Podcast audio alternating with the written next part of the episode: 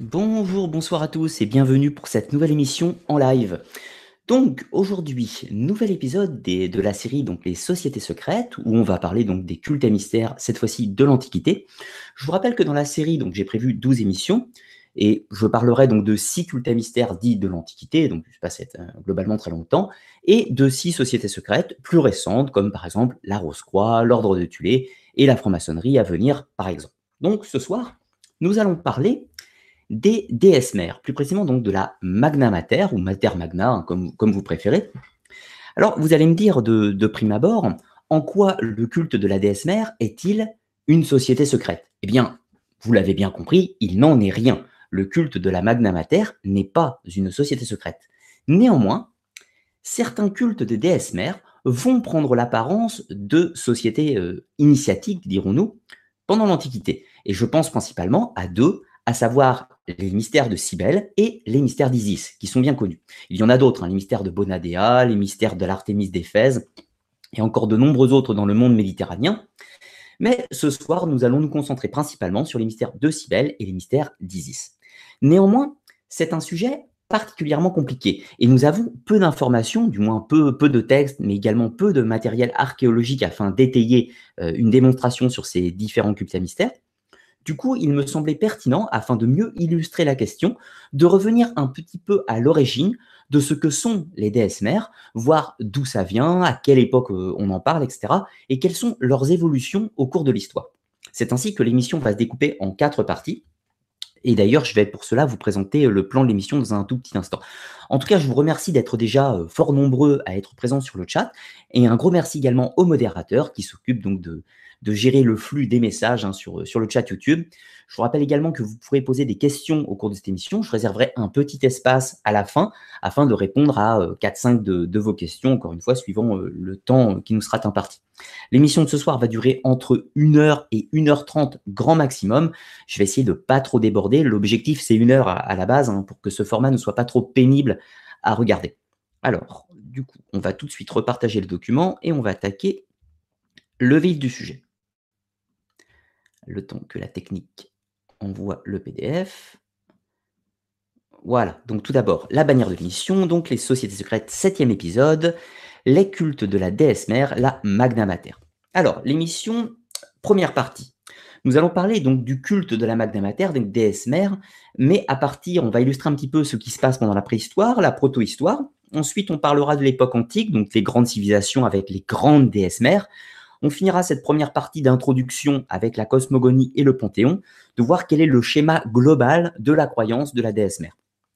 Ensuite, on aura une deuxième partie qui sera dédiée exclusivement au mystère de la déesse Cybèle, une divinité phrygienne. Puis ensuite, on parlera des mystères d'Isis. Et en quatrième et dernière partie, nous parlerons de l'évolution de ces cultes à mystère antiques, avec la figure notamment de la Sainte Vierge, donc de Marie, euh, mère de Jésus, avec les sanctuaires euh, Mario, le pèlerinage marial si vous préférez, et voir un petit peu la survivance de ces cultes à divinité féminine au cours de l'histoire, notamment dans le christianisme, et voir ce que ça devient de nos jours. Alors, pour reprendre sur cette première partie, donc, tout d'abord à la préhistoire. La vénération de, déesses, qu'on appelle habituellement donc des magnamataires, des déesses mères, remonte euh, à la préhistoire, bien sûr. On ne peut pas dire à partir de quand ces dévotions ce type de dévotion va commencer à exister. Au vu du matériel archéologique, on peut attester que au Paléolithique, c'est-à-dire entre 25 25 20 000 avant Jésus-Christ, on a des idoles, des figurines, des représentations de divinités féminines, ou du moins d'idoles féminines. Le, mot divinité est peut-être un petit peu péremptoire. Alors là, je vous ai mis une photo de la Vénus de Willendorf, donc qui est une des plus anciennes, mais il y en a de nombreuses autres. Je vous ai mis quelques petites références. Vous voyez donc euh, les, euh, les idoles des déesses mères sont particulièrement présentes en Europe. Donc, ce qu'on appelle les Vénus du type méditerranéen, du type pyrénéen aquitain, on en a retrouvé 82. Les Vénus du type méditerranéen, 17. Les Vénus du groupe Rhéno-Danubien, donc plutôt Allemagne, Autriche, etc., tout ça, 60. Les Vénus du groupe russe, 54. Et les Vénus du groupe sibérien, 31. Donc, vous voyez que ça, ça s'avoisine quand même globalement dans l'Europe du Nord, la Russie, et le monde méditerranéen. Ça veut pas dire qu'il n'y en a pas ailleurs, mais les premières que l'on retrouve sont dans, dans cette zone géographique. Alors, pourquoi pas forcément déesse? Eh bien, le fait de représenter une idole féminine ne veut pas forcément dire que l'on déifie une femme. Cela veut peut-être simplement dire qu'on voue une vénération au concept de l'enfantement, au concept de la gestation, ou éventuellement on peut hypothétiser une vénération au cycle de la nature, donc au cycle de naissance et, de mort, euh, qui sont le trait bien sûr des humains, mais également de la végétation, de la faune, de la flore, etc. Tout ça. Donc on peut constater tout de suite qu'au moment de la préhistoire, nous n'avons pas de texte certes, mais on peut constater que les peuples de cette époque ont voulu marquer, voulu représenter ces cycles de la nature, le passage du temps et surtout le cycle de l'enfantement. Donc c'est là que va prendre concrètement naissance, peut-être avant bien sûr, mais on ne peut pas le prouver. C'est donc pendant le paléolithique que le culte aux déesses mères, le culte de la grande mère, si vous préférez, de la terre d'une certaine façon, va prendre naissance. Alors là, je vous ai mis quelques autres représentations. Hein. Vous voyez toujours qu'on voit ces femmes un petit peu opulentes avec euh, des, des euh, atouts féminins particulièrement mis en valeur, comme exagérés si on veut, afin de renforcer ce côté féminin, ce côté euh, maternel, encore une fois, de la déesse mère. L'évolution va continuer à la protohistoire, donc si ce n'est que les représentations vont devenir un petit peu plus techniques, hein, ça c'est dû à l'outillage plus perfectionné, on va retrouver de nombreuses idoles. Hein. Là, au moment de la protohistoire, c'est-à-dire sensiblement entre 10 000 et 3500 avant Jésus-Christ, on va retrouver des milliers de statuettes féminines représentant encore une fois ces déesses mères. Alors, il est important de préciser qu'à cette époque de la protohistoire, il y a encore relativement peu d'idoles anthropomorphes, c'est-à-dire que on n'a pas pour habitude à cette époque de représenter d'hommes. On ne représente pas de divinité masculine sensiblement. Alors attention, euh, ce n'est pas une généralité. Il y a eu quelques contre-exemples de divinités masculines représentées, mais cela reste relativement rare, contrairement aux déesses féminines qui sont tout à fait abondantes. Alors on va retrouver dans des temples comme Göbekli Tepe ou d'autres dans les sanctuaires de Malte, par exemple, des représentations qu'on peut qualifier d'anthropomorphes, mais si ce n'est qu'elles euh, ne sont pas spécifiquement définies. Par exemple, les, grands monolithes de Göbekli Tepe ne sont pas à proprement parler des hommes. On peut y attribuer une figure anthropomorphe, mais de là à dire que ce sont des hommes, cela reste très abstrait. Peut-être des allégories divines, c'est difficile à, définir. Dans tous les cas, ce qui compte dans l'émission de ce soir, c'est de constater que les déesses mères, elles, sont représentées. Il est probable qu'à cette époque, au moment de la préhistoire, nous sommes dans une religion de type animiste, voire panthéiste, c'est-à-dire sacralisation des grands esprits de la nature, sacralisation du culte des morts, sacralisation des grands esprits, des rivières, des montagnes, des forêts, etc. Tout ça. Et pourquoi panthéisme? On peut constater euh, qu'il y a euh, quand même cette sacralisation, encore une fois, à la gestation, la maternité, et donc la déesse mère, la magna mater. Donc, on est sur une idée de panthéisme, c'est-à-dire d'une sorte de grande divinité primordiale qui est la mère de toutes choses. La mère des humains, la mère des plantes, la mère des, forêts, la mère de tout ce que vous voulez, sensiblement. On va retrouver le concept du panthéisme bien plus tard, par exemple sous la plume de Spinoza, où on voit la divinité comme une sorte de grand tout divin euh, duquel nous serions tous une particule ou un fragment. Eh bien, le culte du panthéisme existait très probablement déjà pendant la protohistoire. Mais vous l'aurez bien compris, à cette époque, on ne parle pas de culte à mystère, on ne parle pas de rituel initiatique au sens euh, rituel ésotérique secret, dans le but euh, de combattre la mort, comme on va retrouver par exemple dans les mystères de Dionysos ou les mystères d'Éleusis. Ça, ça va venir un petit peu plus tard. Alors, quand on va passer à l'Antiquité, donc civilisation suméro-acadienne, civilisation babylonienne, assyrienne, égyptienne, euh, grecque par la suite, etc., on va retrouver de nombreuses figures, euh, de nombreuses divinités féminines. Alors pour en citer quelques-unes, hein, bien connues, vous avez Isis, déesse de la beauté, déesse de l'amour, euh, excusez-moi, déesse de la beauté, mais également déesse hum, de, la, de la fécondité dans certains cas en Égypte. On va retrouver Hathor, cette fois-ci déesse de la beauté et de l'amour mais également déesse de la maternité. Les rôles ne sont pas bien définis dans la mythologie égyptienne, contrairement à la grecque, par exemple. Hein. Euh, les, divinités n'ont pas une fonction précise, contrairement à d'autres panthéons.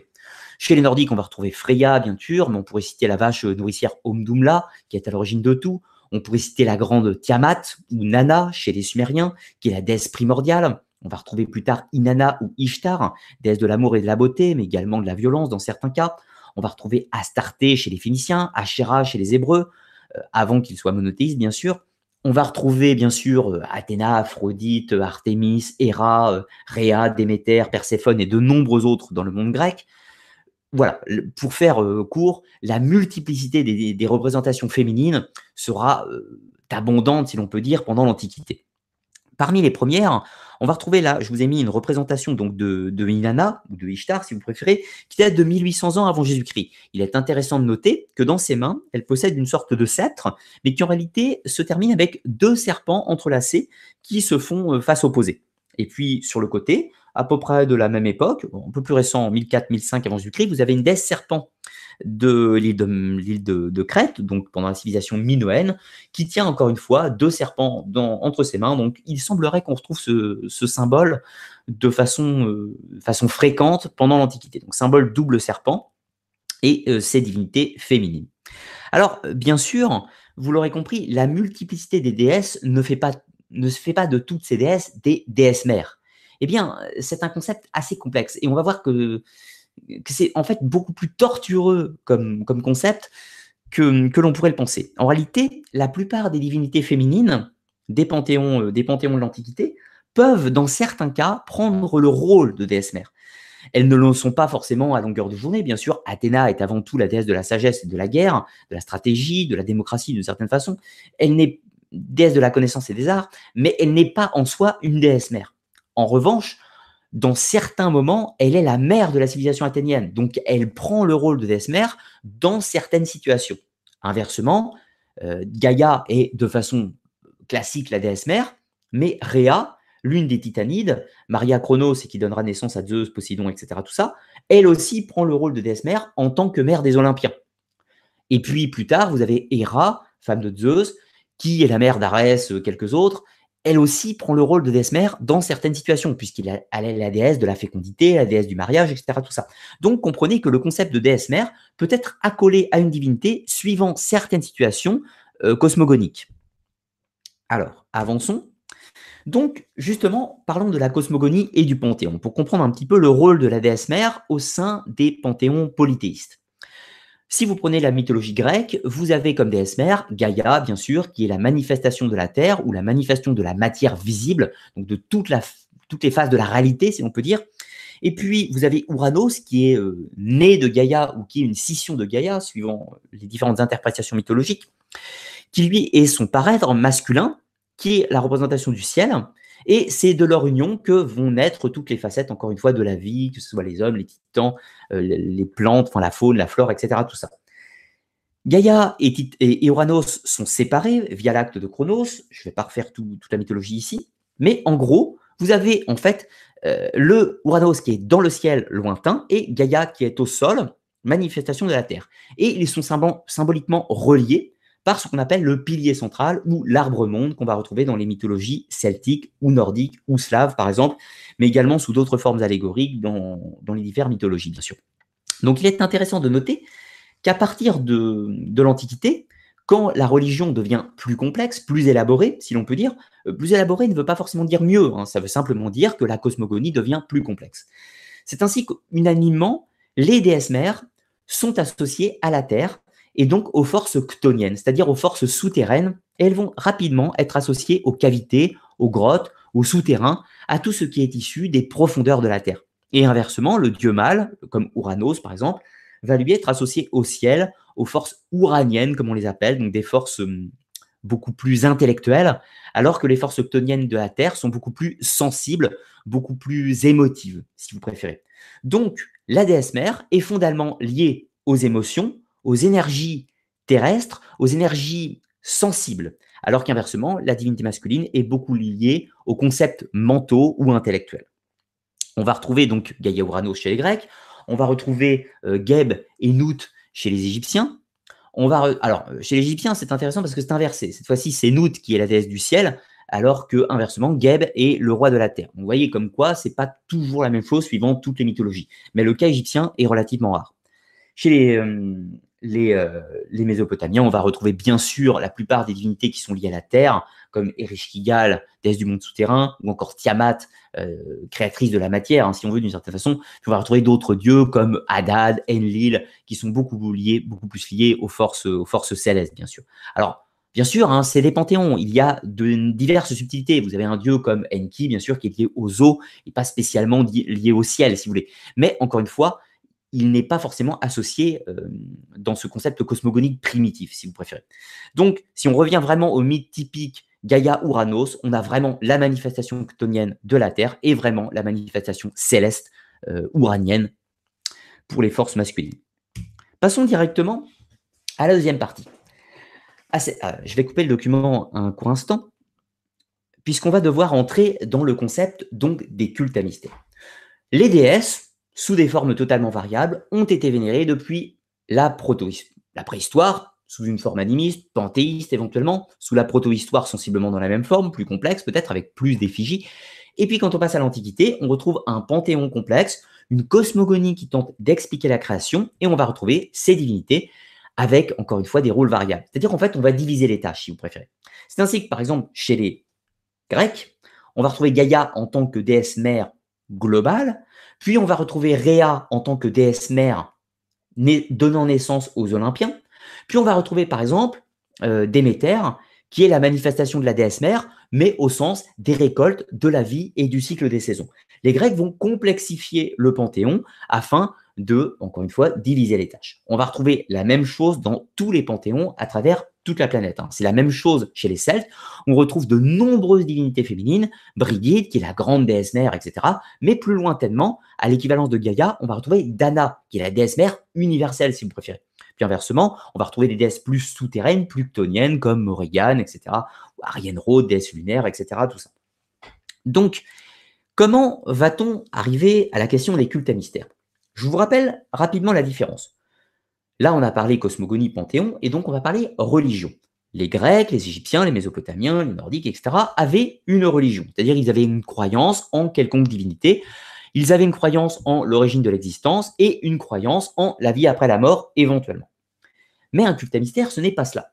Un culte à mystère, ce n'est pas une religion. Il n'y a, a pas un dogme établi. Un culte à mystère a pour but de pratiquer des rituels d'initiation ou de révélation au grand secret dans le but d'apprivoiser ou du moins euh, d'avoir accès à des secrets quant au mystère de la vie et surtout de la mort. Le but général d'un culte à mystère, que ce soit les mystères de Dionysos, d'Éleusis, de Mitra ou autres, étant d'une certaine façon de combattre la mort. Il ne s'agit pas d'y échapper, mais il s'agit simplement de connaître le secret de la vie d'après afin de s'assurer une belle existence dans le grand passage, afin que l'âme puisse continuer son chemin euh, dans de bonnes conditions, si, si l'on veut. En gros, plus, plus simplement encore, le but d'un culte à mystère, et de connaître les secrets de l'architecture du monde, de la vie, des grands secrets de l'univers, si vous préférez. Donc ce n'est pas une religion. Une religion consiste à suivre un dogme plus ou moins établi, afin de respecter les dieux, de leur faire des dévotions, afin de ne pas avoir de problème, si l'on veut. Et puis un culte à mystère, c'est un acte plus ésotérique qui consiste à percer les mystères, à les découvrir, et surtout à s'émanciper quasiment du pouvoir cosmogonique. C'est-à-dire que euh, le praticien d'un culte mystère ne cherche pas la dévotion envers les dieux, il cherche plutôt à s'émanciper de leur pouvoir, de s'émanciper du cycle fermé de la vie, afin de se libérer, si l'on veut. il ne s'agit pas encore une fois de dire si c'est euh, valable, pas valable, si c'est un quelconque intérêt euh, philosophique ou pas. Hein. Ça, c'est vos croyances personnelles. Moi, je ne fais que vous exposer les croyances comme elles étaient, du moins à l'époque, ni plus ni moins. Alors, nous avons donc ces grandes déesses qui sont présentes à peu près partout, et tout d'un coup, il va y avoir un changement, ça va être la naissance des premiers cultes à mystère. Les cultes à mystère tels qu'on l'entend, c'est une spécificité du monde grec. Cela va naître sensiblement dans la zone d'influence du monde grec. Cela ne veut pas dire qu'il n'y a pas des traditions mystériques dans d'autres endroits, c'est le cas, notamment en Égypte, notamment en Mésopotamie, notamment chez les Thraces, et probablement également dans le monde celtique et autres. C'est tout à fait logique même également dans le monde mégalithique, bien plus anciennement. Néanmoins, la notion de culte à mystère au sens société, au sens euh, rituel initiatique, n'existe pas avant le monde grec. Attention, il ne faut pas confondre, il y avait des rituels de passage, des rites de puberté, etc. Tout un tas de choses qui existaient dans les temps proto-historiques et préhistoriques. Néanmoins, encore une fois, la codification philosophique du culte à mystère, c'est-à-dire d'appréhender la mort, de découvrir les secrets de la mort pendant la période de la vie, est une spécificité encore, une fois, du monde grec. Et on va détailler ça par la suite. Je vous repartage le document et on va pouvoir explorer le culte à mystère de Cybèle. Je vous rappelle que je prendrai vos questions en fin d'émission, donc ne les posez pas hein, pour le moment, attendez, euh, attendez au moins qu'on soit arrivé à la quatrième partie afin de, poser vos questions, puisque vous, aurez peut-être des, réponses à ces questions au cours de l'émission. Alors, les mystères de Cybèle. Tout d'abord, qui est Cybèle eh bien, Cybèle est une déesse phrygienne. La Phrygie, c'est une région d'Anatolie ou de Turquie actuelle, si vous préférez, donc en Asie, à côté du monde grec. Je rappelle que le monde grec, c'est le continent, les îles de Crète et des Cyclades, etc. Mais c'est également le monde asiatique, c'est-à-dire qu'il y a de nombreuses cités-États grecs sur euh, la Turquie actuelle, hein, bien sûr. Donc, les cités grecques sont en contact proche, quasi immédiat, avec la Phrygie, où était vénérée la déesse Cybèle. Donc, Cybèle est une divinité dont on peut attester l'existence au moins vers 800-900 avant Jésus-Christ, du moins en terre phrygienne. Quelles sont ses origines exactes? C'est très difficile à définir. Est-ce que, euh, Cybèle possède une origine indo-européenne via les peuples euh, hittites, ourites ou païdites qui sont arrivés euh, préalablement dans la région? C'est envisageable.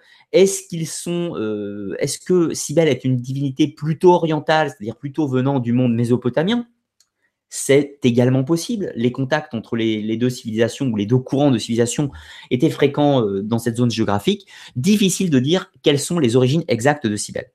Néanmoins, ce qu'il est important de préciser euh, euh, aussi, c'est que Cybèle, en tant que telle, en tant que divinité phrygienne, n'est pas, n'a pas à proprement parler un culte à mystère qui lui est associé. Alors, Cybèle, pour vous parler un petit peu de cette divinité, elle est appelée la gardienne du savoir ou la gardienne de la sagesse, ce qui nous fera penser par exemple à la Pistis Sophia ou euh, éventuellement à Athéna hein, dans, certaines mesures.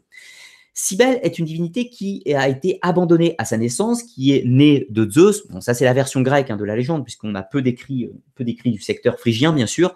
Et puis les proximités culturelles sont, sont frappantes. Donc Cybèle est censée être une divinité née de Zeus, ou du moins du dieu père, qui a été abandonnée à sa naissance, qui sera recueillie par deux lions. Et c'est ces lions qui vont lui enseigner les secrets de la vie et de la mort, mais surtout du cycle des saisons. Donc, comprenez, cycle des saisons égale cycle de vie et de la mort. Donc, Cybèle est une divinité liée aux récoltes, liée à la moisson, liée aux cultures, liée à la fertilité de la terre et à sa renaissance. C'est ainsi qu'on va retrouver de nombreux liens. Cybèle sera euh, fréquemment associée à Déméter chez les Grecs, à Cérès chez les, hum, chez les Romains, ou éventuellement à Isis chez les, euh, chez les Égyptiens, ou à René-Noutet, éventuellement des de l'agriculture et des récoltes chez les Égyptiens également. les, liens. Cybèle sera sensiblement associée à à peu près toutes les divinités féminines, féminines du monde mésopotamien. Ce n'est pas la divinité plus connue de nos jours, mais c'était certainement l'une des plus importantes, sans nul doute, pendant l'Antiquité. Donc, Cybèle aura un certain succès et via les contacts commerciaux à partir du 5e, 6e siècle avant Jésus-Christ, la déesse Cybèle va euh, s'implanter durablement dans le monde grec, hein, via les cités asiatiques, comme on l'a vu, mais va se répandre assez rapidement sur le continent. C'est ainsi que les Grecs, parfois, euh, l'appellent Cybèle, mais la plupart du temps, en fait, ils l'associent avec leur déesse Déméter. Comprenez bien également que le monde grec ne possède pas une religion totalement unifiée, et suivant les villes, on va vénérer des divinités plus ou moins différentes. Et celle qui va la ville qui va nous intéresser aujourd'hui, c'est la ville d'Éleusis. Donc d'Éleusis en Grèce, à proximité d'Athènes. Là-bas, dans la ville d'Éleusis, les Grecs vont développer, à partir du 6e siècle avant Jésus-Christ, un culte à mystère dédié à la déesse Déméter.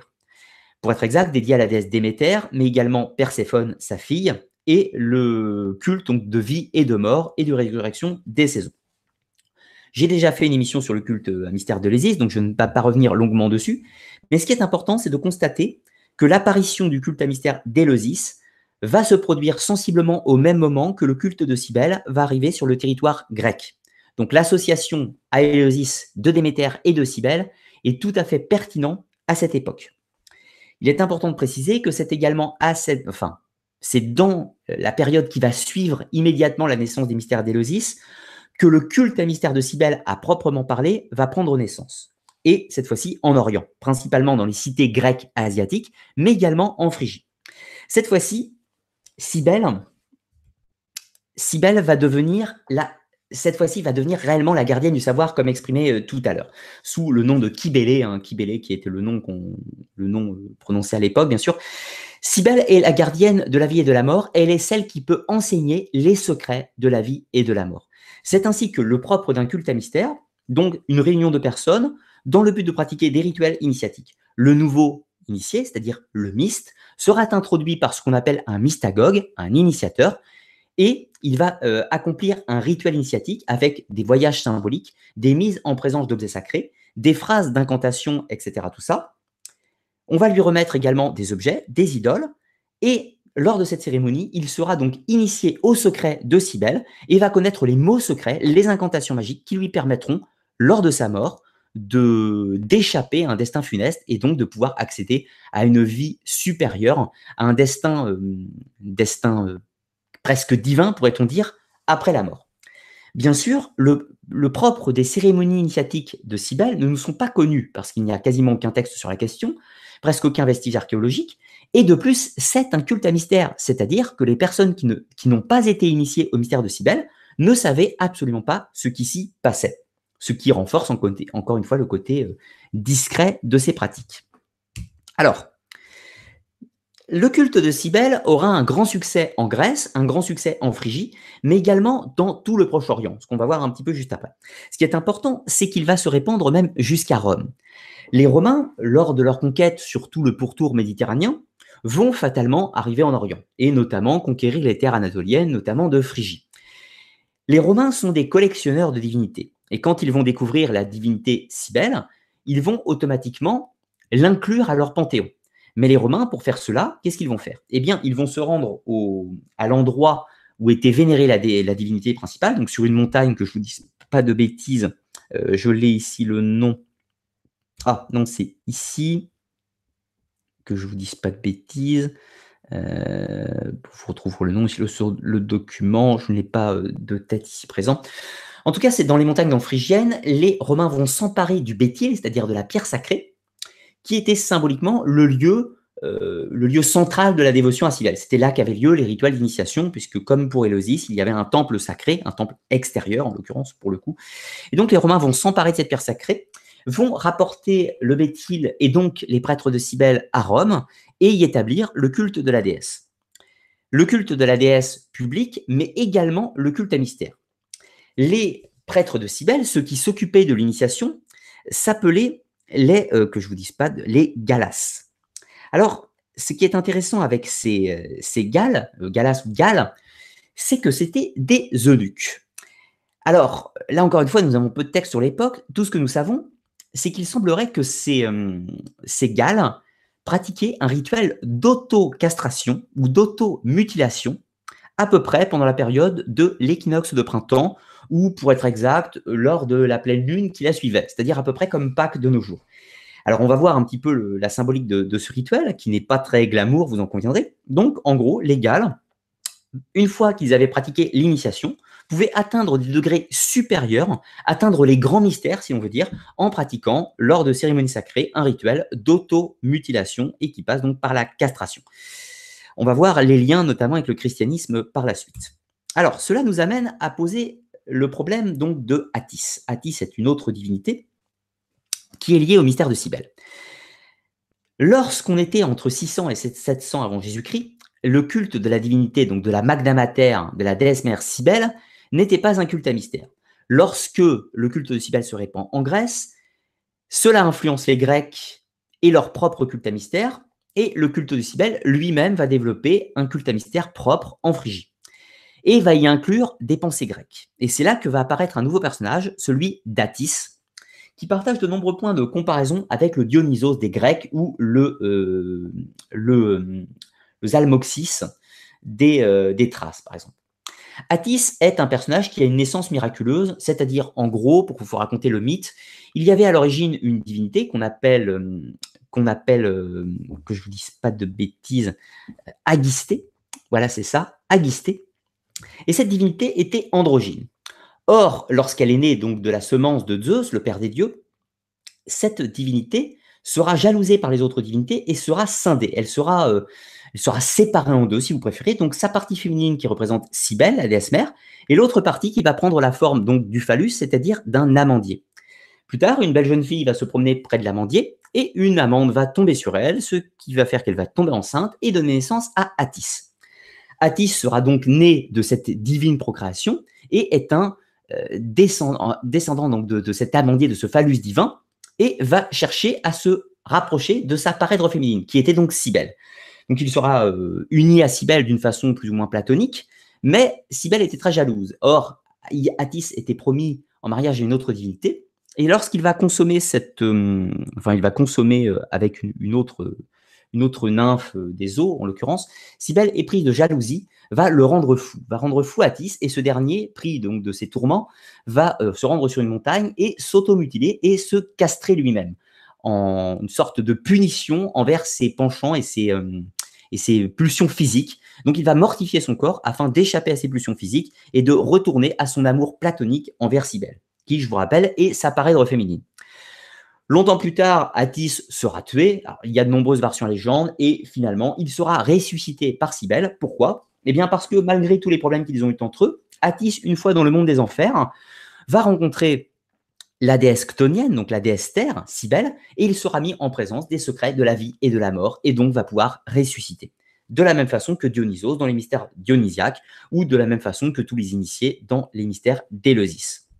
Donc Attis est un personnage qui apparaît clairement dans euh, la tradition phrygienne et donc dans les mystères de Cybèle à partir du 4 ou 5e siècle avant Jésus-Christ. Donc on voit clairement qu'il y a une paternité grecque dans l'évolution de ces mystères. Alors quand je dis une paternité grecque, une paternité des cultes à mystères grecs, hein, ce qui ne veut pas dire encore une fois qu'il n'y a pas des, des, influences externes, notamment du monde thrace, notamment du monde oriental, etc. Tout ça. Mais néanmoins, on voit clairement que les concepts dionysiaques seront repris en Orient et notamment dans les mystères de Cybèle, qui vont développer le personnage d'Atis qui n'était pas présent dans les premiers temps. Donc notre Magna Mater devient l'initiatrice des secrets de la vie et de la mort, et Atis devient l'initié, celui qui est mort et qui est ressuscité. Alors là, c'est une représentation d'Atis et Cybèle, donc encore une fois, les deux parèdres masculines et féminines. Alors, ensuite, les cultes jumeaux et l'influence des mystères de Cybèle le mythe euh, de la déesse mère de la Magda Mater va se répandre en Orient, mais va également toucher tout, voilà, tout le bassin méditerranéen, que ce soit l'Égypte, que ce soit Rome, que ce soit la Grèce, etc. C'est ainsi qu'on va retrouver de nombreux cultes jumeaux au mystère de Cybèle. On va retrouver Déméter à Eleusis, qui est très proche du culte à Cybèle, avec des influences mutuelles, hein, comme on l'a vu. On va retrouver l'Artémis d'Éphèse. Je vous rappelle, Artémis, déesse de la déesse chasseresse liée à la lune chez les Grecs. Eh bien, dans le temple d'Éphèse, tête, une divinité à culte à mystère, à culte initiatique, une magna mater, gardienne des secrets de la vie et de la mort. On va retrouver bien sûr Astarté chez les Phéniciens, donc porteuse des serpents, hein, comme on avait vu dans les représentations euh, plus tôt. Donc, encore une fois, gardienne du cycle de la vie et de la mort. On va retrouver d'autres déesses en Syrie, la Bonadea à Rome, pour être plus exact, en Sicile à l'origine, la Kubaba en Anatolie, donc Kubaba, euh, qui était peut-être d'ailleurs le nom original de Cybèle, les euh, débats archéologiques sur le sujet ne sont pas encore, euh, finis. Donc Ma en, en et bien en Cappadoce, et bien sûr Cérès à Rome. Cérès, donc je vous rappelle, qui est associé à Déméter. Déméter étant elle-même associée à Cybèle, nous retrouvons un mythe semblable de la divinité. Alors pourquoi c'est Cybèle qui influence les autres? Eh bien tout simplement parce que l'existence de Cybèle et l'existence du culte à mystère de Cybèle est plus ancien que les autres cultes à mystère précédemment nommés, sauf bien sûr les mystères de l'Ésis, où il semblerait qu'il soit né sensiblement en même temps avec des influences multiples. On va passer à la partie suivante, donc les mystères d'Isis. Alors, on va, peut-être choquer quelques personnes au cours de cette partie, mais il faut bien comprendre que les mystères d'Isis, donc les mystères de cette divinité, ne remontent pas à la plus haute antiquité, à l'époque de 3000 ans avant Jésus-Christ, du temps des pyramides, etc. Tout ça, ce n'est pas le cas. Il faut différencier le culte, la religion d'Isis et le culte à mystère d'Isis, ce qui n'est pas la même chose. Dans le cadre de la religion égyptienne, Isis peut prendre le rôle d'une magna mater, d'une déesse mère, etc. dans certains cas, en tant que mère d'Horus, bien entendu mais également parèdre d'Osiris. Dans le cas des cultes à mystère, elle va devenir la gardienne de l'initiation du cycle de la mort, celle qui va faire ressusciter Osiris. Alors, tout d'abord, une petite carte d'identité de la déesse Isis. Donc, Isis, dans le panthéon égyptien, apparaît sensiblement à la fin de l'Ancien Empire. C'est une divinité dont on ne peut pas attester l'existence au tout début de la civilisation égyptienne, d'ailleurs de la même façon que Seth, Osiris, euh, Horus ou Nephthys, etc. Tout ça, c'est une divinité dont les premières traces écrites remonte à à peu près 2000-2200 avant Jésus-Christ dans le texte de, la pyramide d'Unas en l'occurrence. Donc voilà, on ne peut pas attester que la divinité existe préalablement. En réalité, il existe très probablement une divinité primitive préalable à, Isis qu'on appelait Net en l'occurrence. Net qui est une divinité euh, très liée aux cultures du delta du Nil hein, en l'occurrence. Donc qui est un autre nom de la déesse Isis par la suite mais qui existait déjà dans des temps plus anciens. Alors, Isis est avant tout, bien sûr, une des enfants euh, de, de Nout et de Geb, à l'instar de Osiris, Seth et Nephthys. Elle sera mariée à Osiris, donc sa sœur et sa sœur et, sa femme. Elle sera la mère d'Horus. Elle va participer activement. Donc je vous rappelle quand Osiris se fera euh, tuer par Seth, enfin et démembré, c'est Isis qui partira accompagnée de sa sœur Nephthys et d'Anubis à la recherche des fragments du corps d'Osiris, donc afin de recomposer le corps, fabriquer la première momie et va le ressusciter. Elle va le ressusciter, mais pas une résurrection physique, c'est une résurrection symbolique, car je vous rappelle, Osiris ne redevient pas le seigneur des vivants, il devient le seigneur des morts. Donc en gros, c'est une préservation de son âme ou de son esprit, si vous préférez, mais pas une résurrection de son corps au sens physique. C'est une résurrection symbolique, encore une fois, puisque Osiris devient le juge des morts, le maître de l'autre monde. Elle donne naissance à Horus à la suite de la résurrection d'Osiris, donc c'est une sorte d'enfantement, euh, de procréation divine, puisque Osiris n'a pas de, corps physique. De plus, il est important de préciser que son phallus euh, n'a pas été retrouvé. Quand euh, Seth avait découpé les morceaux d'Osiris, il avait jeté le phallus dans, dans le Nil, et ce dernier avait été mangé par un poisson. C'est ainsi que Osiris a été recomposé, mais il manquait un morceau. Donc encore une fois, c'est une procréation symbolique. On va retrouver ce mythe de la castration identique avec Attis. Alors pour le coup, le mythe de la castration est probablement né en Égypte, qu'on retrouve bien plus anciennement, et il est probable qu'il ait influencé le monde grec, et notamment la gestation du mythe d'Atis, qui est ainsi retrouvé en Phrygie. C'est ainsi que vous voyez qu'il y a des influences multiples dans tous les sens. Hein. L'Égypte a influencé la Grèce dans certains côtés, la Phrygie a influencé la Grèce de certains côtés, et la Grèce elle-même a influencé l'Égypte et la Phrygie dans d'autres côtés que nous allons voir par la suite. Alors Isis a également connu pour un autre mythe très important. C'est celle qui a volé le nom secret de Ra. Alors, dans la mythologie égyptienne, les divinités ont un, euh, ce qu'on appelle un nom secret, une sorte de nom caché, détenteur de leur pouvoir. Donc c'est ainsi que Isis, par ruse, va réussir à voler le nom secret du démiurge, donc de Ra, afin d'utiliser de grands pouvoirs magiques pour sauver son fils. Son fils avait été préalablement mordu par un scorpion envoyé par Seth, et il était condamné à mort. C'est ainsi que Isis, grâce au pouvoir du nom secret de Ra, va pouvoir lui sauver la vie, et c'est à partir de ce moment-là qu'elle devient la déesse de la magie et un pouvoir quasi illimité, du moins dans le panthéon et la religion égyptienne. Mais on ne parle pas à cette époque des mystères d'Isis. Voici trois représentations de la déesse Isis appartenant au monde gréco-romain. Vous voyez qu'elle n'a pas grand-chose à voir avec la représentation classique d'Isis. Donc là, la fresque que je vous montre à l'instant, c'est donc euh, Nefertari, la, la, femme de Ramsès II qui est escortée par Isis hein, euh, au Panthéon des dieux. Donc Isis avec euh, le soleil sur la tête et les deux cornes. Et ici, c'est des représentations de la déesse Isis avec le cistre. Euh, ici, Isis Fortuna, Isis, euh, Isis Aphrodite, ici représentée donc dans le monde gréco-romain. Donc une représentation tout à fait classique de l'art gréco-romain, encore une fois. Donc vous voyez euh, qu'à l'époque, là, les représentations d'Isis sont classiques du culte à mystère, mais elles ne reprennent pas du tout l'iconographie de la déesse Isis de la mythologie égyptienne.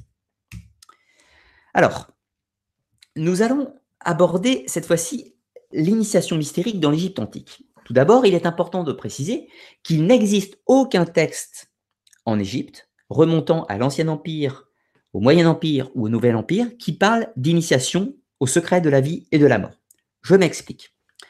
Dans les temps anciens, le mythe, ce qu'on appelle le mythe osirien, traduit le voyage symbolique du dieu dans l'au-delà, raconté notamment dans le livre des morts, sont ses épreuves, les douze, euh, heures euh, de sa descente euh, aux enfers, si vous voulez, sa résurrection symbolique et son arrivée en tant que juge des morts, etc. Tout ça. Mais néanmoins, il y, a, des formules en fait dans le livre des morts qui permettent aux Égyptiens de d'arpenter ce voyage correctement. Mais il n'y a aucune référence à une idée de résurrection, aucune référence au fait que l'individu lambda puisse accomplir la résurrection d'Osiris.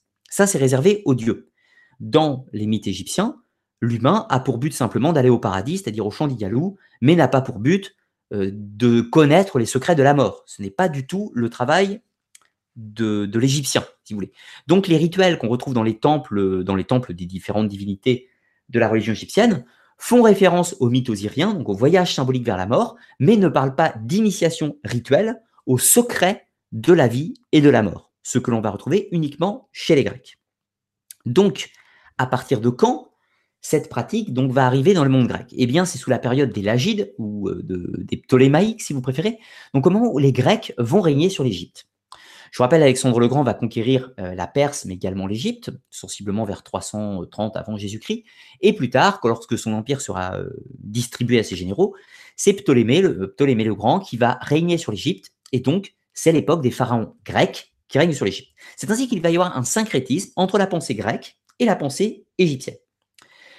En Grèce, il y avait déjà, depuis deux siècles bientôt, l'affluence des mystères d'Éleusis, propres à la ville du même nom, mais également les mystères de Dionysos, etc. Tout ça, ainsi que les mystères de Samothrace et quelques autres dans le monde grec. En Égypte, il y avait les mystères osiriens, qui ne sont pas un culte à mystère, et une religion particulièrement abondante et riche. Or, il se trouve que la culture grecque mettant à, mettant un pied sur le territoire égyptien, elle va influencer la culture égyptienne. Et inversement, la culture égyptienne avait également influencé la culture grecque préalablement, et même pendant cette période. C'est ainsi qu'il y aura certains syncrétismes entre les deux cultures. On va retrouver des noms comme euh, par exemple Hermanubis, fusion de Hermès et de Anubis, ou euh, Thoth Hermès, par exemple, fusion de Thoth et de Hermès. On va retrouver également d'autres euh, associations entre Chronos, Chronos et parfois, parfois Geb, ou parfois, parfois même Ra, etc., suivant certaines conditions, ou même parfois avec Osiris. Voilà, encore une fois, de nombreux syncrétismes divers et variés. Parfois, on va associer Horus à Zeus ou ou Osiris à Zeus. Encore une fois, ça varie suivant les cas. Ce qui est important de comprendre, c'est que les cultes à mystère grecs existaient déjà et vont fatalement arriver via, euh, via la présence grecque en Égypte sur le sol égyptien. Donc, les Grecs en Égypte vont forcément pratiquer les cultes à mystère. Sauf qu'il se trouve que les mystères d'Éleusis, donc dédiés à Déméter ou Cybèle si vous préférez, seront, euh, ne peuvent être, enfin, les gens ne peuvent être initiés, les mystes ne peuvent être faits que dans la ville d'Éleusis. C'est ainsi que les gens qui habitaient sur le territoire égyptien vont pouvoir développer leur propre culte à mystère inspiré des mystères d'Éleusis. C'est ainsi qu'on va voir un véritable copier-coller entre la tradition sibelle éleusinienne qui va arriver en Égypte et qui va prendre un nom local adapté à la culture égyptienne sous le nom des mystères d'Isis. Où cette fois-ci, la grande déesse égyptienne va retrouver le même symbole que Cybèle, le même symbole que Déméter ou que Perséphone, c'est-à-dire elle est l'initiatrice des secrets de la vie et de la mort, la gardienne de la résurrection, et on va retrouver donc le côté bien pratique du mythe osirien qui existait préalablement. Donc Osiris, on en a parlé tout à l'heure, ressuscité d'une façon symbolique par Isis, et donc la fusion de la tradition mythologique égyptienne va pouvoir nourrir le culte à mystère euh, grec, encore une fois, qui était associé à la présence, euh, du même nom euh, dans le secteur. C'est la naissance des mystères d'Isis qu'on peut attester sensiblement au troisième ou fin du quatrième, début, fin du quatrième ou début du troisième siècle avant notre ère. Et pas avant. Une fois que la naissance des mystères d'Isis va exister, voici à quoi enfin comment sont représentés Isis et Osiris. Ils prennent d'ailleurs des noms différents. Là, vous avez Isis tenant un cistre, donc symbole initiatique euh, qu'on retrouve également dans le mystère lusinien. Et ici, vous avez Osiris qui prend le nom de Sarapis. Sarapis, dans le culte à mystère d'Isis, devient le parèdre de, hum, de Isis. Il est celui qui est mort et ressuscité, encore une fois il prend un nom de fusion attribuant le rôle à la fois du taureau Apis, taureau sacrificiel, et d'Osiris, qui est celui qui ressuscite. Donc, c'est-à-dire, c'est comme si vous aviez avant Apis, et une fois qu'il ressuscite, vous avez Serapis, le ressuscité. Donc, vous voyez qu'on n'est pas du tout sur des représentations classiques égyptiennes, et pourtant, ce sont des sculptures qu'on retrouvera notamment en Égypte. Alors, par la suite, le culte isiaque, donc les mystères d'Isis, vont se répandre dans tout le monde romain. On va euh, gréco-romain. On va retrouver des temples de la d'Isis en, Grèce, mais également euh, dans les îles, puis également à Rome. Plus tard, il se répandra même chez les Germains, en Gaule, on le trouvera même en Angleterre, en Espagne, etc. Tout. Le culte d'Isis aura un véritable succès. Pourquoi? Eh bien, les Romains, encore une fois, ah, tout d'abord revenons aux Grecs. Les Grecs, les Ptolémées notamment, quand ils règnent sur l'Égypte, le culte de la déesse Isis va se répandre en Méditerranée. Fatalement, les Grecs ayant du commerce sur toute la, mer, il est normal que le culte de la, déesse se répande. C'est ainsi qu'on va retrouver un sanctuaire dédié à Isis dans la ville de Délos. D'ailleurs, avant même que les Grecs règnent, sur euh, l'Égypte, il se trouve qu'il y avait déjà un sanctuaire d'Isis en Grèce à Délos, euh, logique vu les euh, contacts commerciaux et les routes maritimes de cette époque. Encore une fois, il ne faut pas voir les panthéons antiques comme des choses complètement fermées. Il était tout à fait classique que des divinités étrangères soient intégrées aux panthéons locaux. Il est donc normal que la déesse Isis puisse intégrer le panthéon grec, même si il y a le syncrétisme et on associe la déesse Isis à la déesse Déméter. Et en Phrygie, on va l'associer à la déesse Cybèle, bien sûr. À Rome, on l'associe à la déesse Cérès. Mais les Romains, après la bataille d'Actium, quand ils prennent totalement contrôle de l'Égypte, vont ramener, ramener clairement la divinité égyptienne euh, sur le territoire romain. Dans un premier temps, cela ne va pas très bien se passer.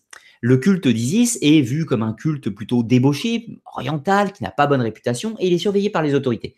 Sans compter le culte à mystère qui lui est associé, avec ses fêtes orgiaques, ses rituels secrets, initiatiques, qui fatalement peuvent troubler l'ordre politique. À cette époque, les institutions s'inquiètent de cérémonies secrètes et vont, iront même d'ailleurs dans certaines époques à interdire les mystères de Dionysos et également interdire les mystères isiaques, puis ces derniers seront pratiqués dans la clandestinité et finalement seront pratiqués au grand jour dans les, les derniers temps de l'Empire romain. Donc comment, euh, comment fonctionnent rapidement les mystères d'Isis?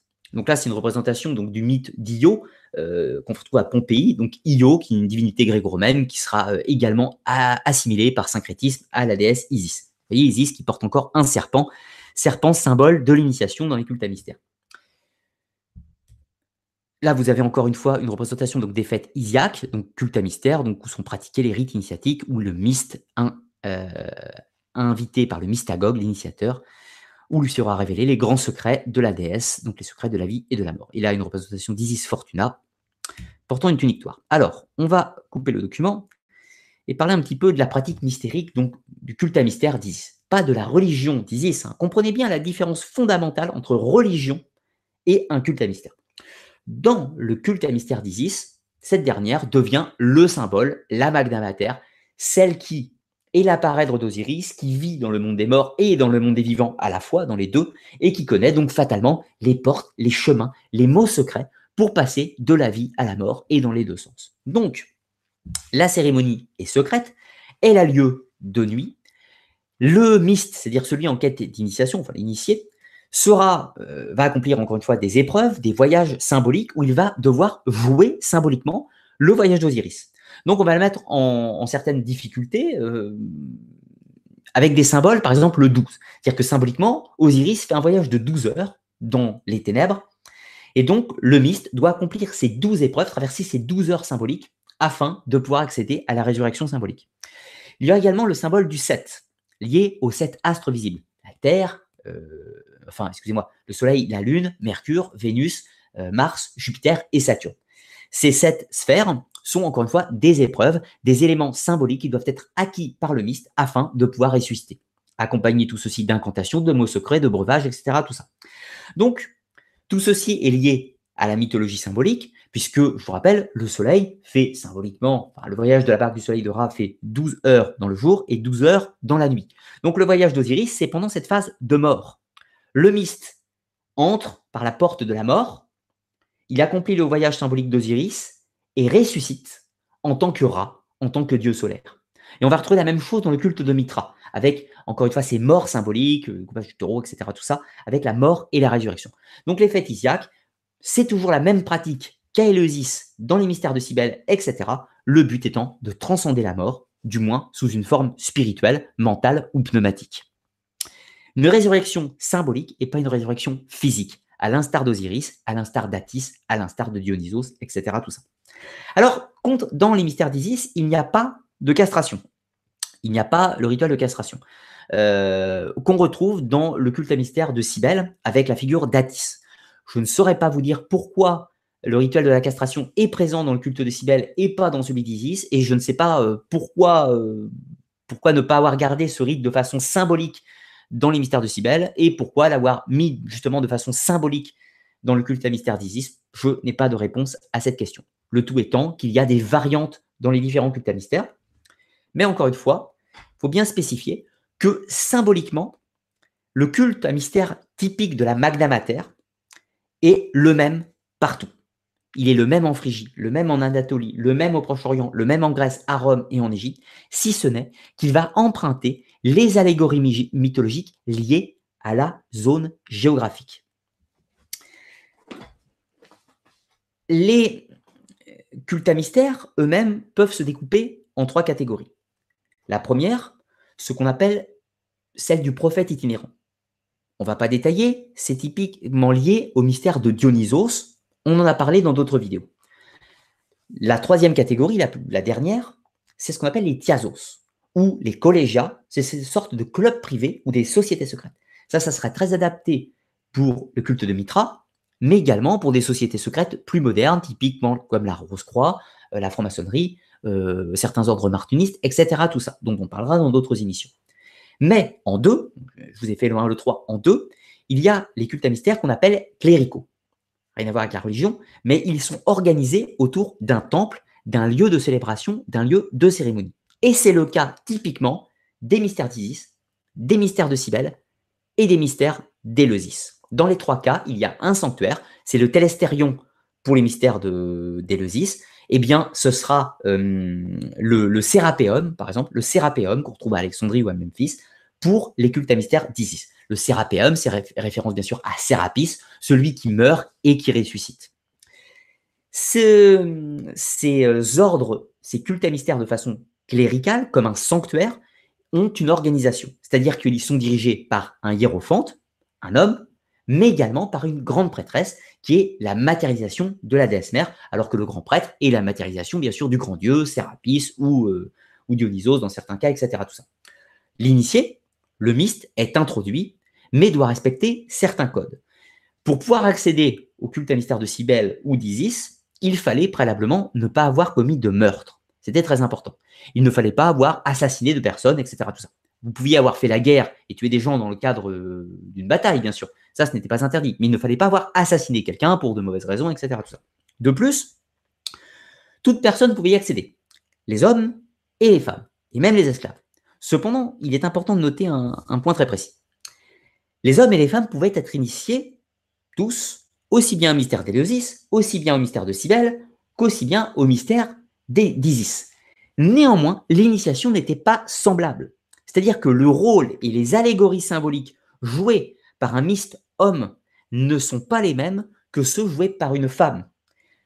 Considérant la, biologie différente des corps, l'homme joue symboliquement le rôle d'un Sérapis ou d'un Attis ou d'un Dionysos, alors que la femme joue symboliquement le rôle de la déesse. Elle joue le rôle de Perséphone, le rôle d'Éméter, de Cybèle ou d'Isis. Donc, même si tout le monde a accès à l'initiation, ce n'est pas la même initiation, mais les deux sont nécessaires afin de se retrouver dans un schéma global avec cette grande prêtresse, ce grand prêtre, etc.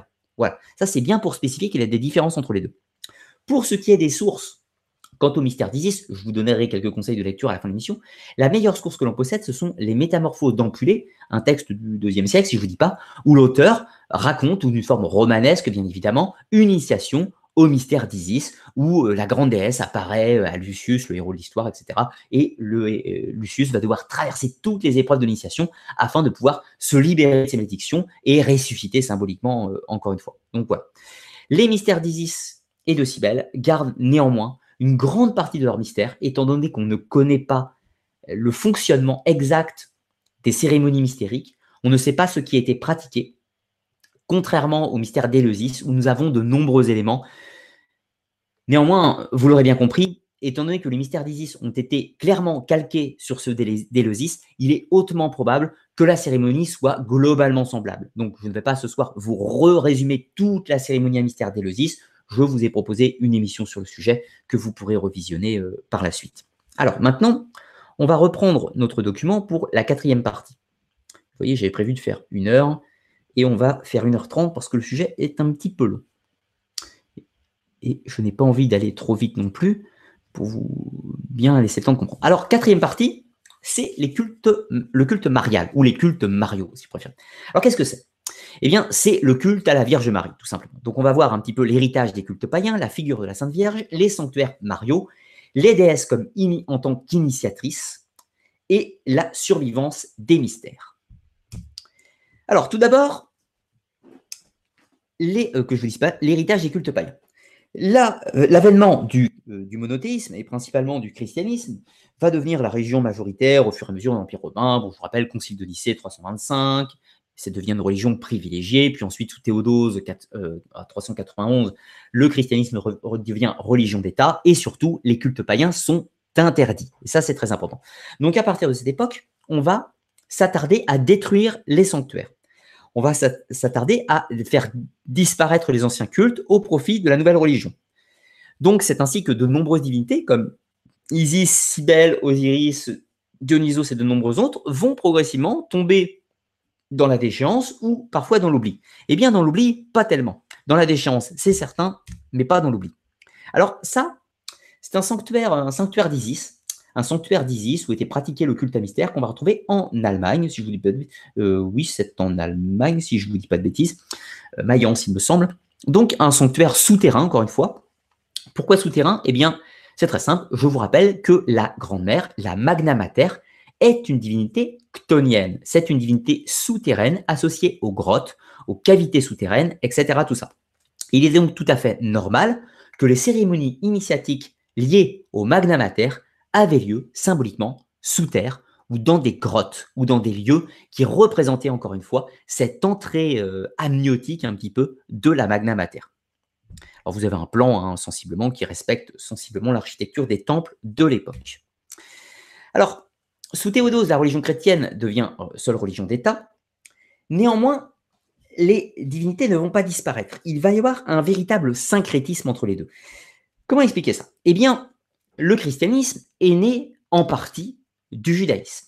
Or, dans le judaïsme, religion des Hébreux, l'idolâtrie et la représentation étaient interdites. C'est ainsi qu'on ne pouvait pas représenter Dieu, on ne pouvait même pas prononcer son nom, mais on ne pouvait pas non plus représenter euh, de personnages féminins, on ne pouvait pas représenter de divinités, de toute façon il n'y en avait qu'une, mais on ne pouvait globalement rien représenter. Or, cette pratique typique des Hébreux était euh, complètement en contradiction avec tout le reste du monde oriental. Le christianisme étant né du judaïsme en partie, il est également né en partie du monde hellénistique et de la philosophie grecque. C'est ainsi que l'iconographie va pouvoir naître dans le christianisme, mais sur quoi va-t-elle s'appuyer? Eh bien, c'est très simple.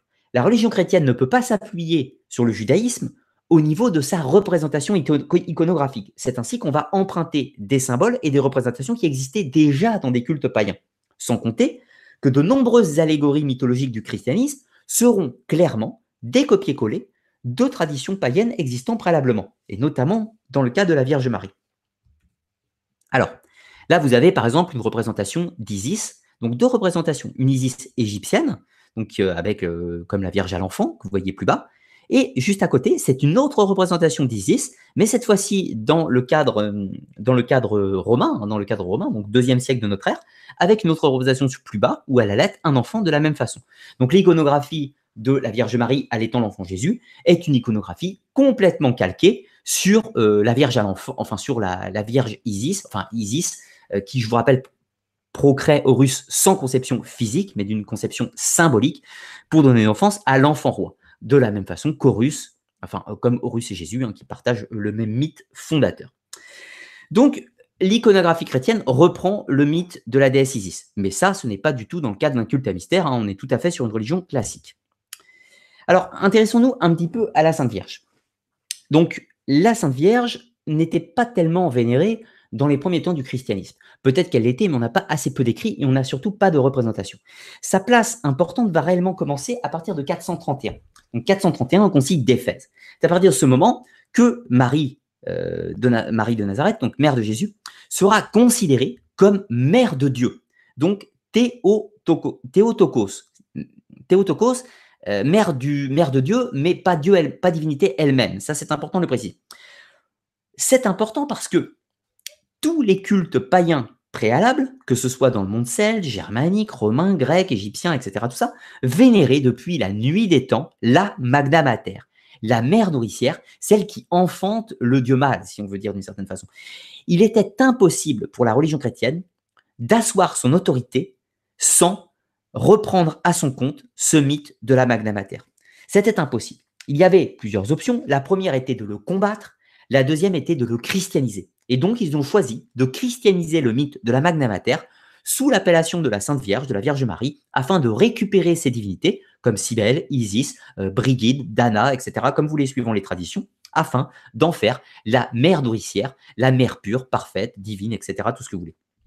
Au VIe siècle, euh, la pureté de Marie est réaffirmée, c'est euh, l'avènement de, de son, comment dire, de son ascension divine, de, l'Assomption, encore une fois. La Vierge Marie va prendre plus de place encore, elle va, établir encore plus d'importance au sein du christianisme, et notamment via les monastères de Bretagne, les euh, euh, Grande-Bretagne, hein, Irlande, Pays de Galles, etc., tout ça, qui étaient très liés au culte païen précédent, et donc, le culte de la Sainte Vierge va prendre de plus en plus d'importance. Au 7e siècle, ça continue hein, sur, le, sur le cheminement. La Vierge Marie prend un rôle actif dans la guerre contre le démon et le cheminement continuera de siècle en siècle, au point qu'au 19e siècle, on a fait de Jeanne d'Arc une sorte d'avatar de la Sainte Vierge, représentation euh, guerrière euh, de la déesse qui vient apporter en tant que mère son soutien à son enfant, euh, la France, en l'occurrence dans, dans le cas de Jeanne d'Arc.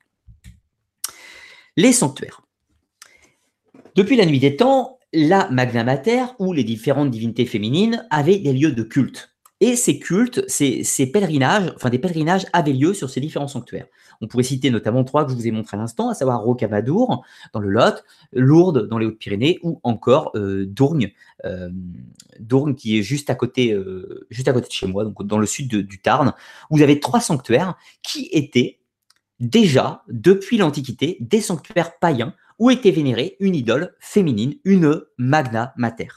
Néanmoins, fatalement, vu que le christianisme est arrivé, les habitants, les habitants de ces différentes régions avaient toujours pour but, même s'ils étaient devenus chrétiens dans les grandes lignes, ils avaient toujours pour but de se rendre à la fontaine sacrée, de se rendre euh, à la pierre sacrée, ou à l'arbre sacré, ou etc., ce que vous voulez, à la source d'eau, pour vénérer l'ancienne mère protectrice. Chez les Celtes, on va parler par exemple des fées, comme Mélusine, comme la fée Morgane, etc. Tout ça. Donc d'anciennes vouivres ou divinités féminines qui pouvaient apporter des bienfaits.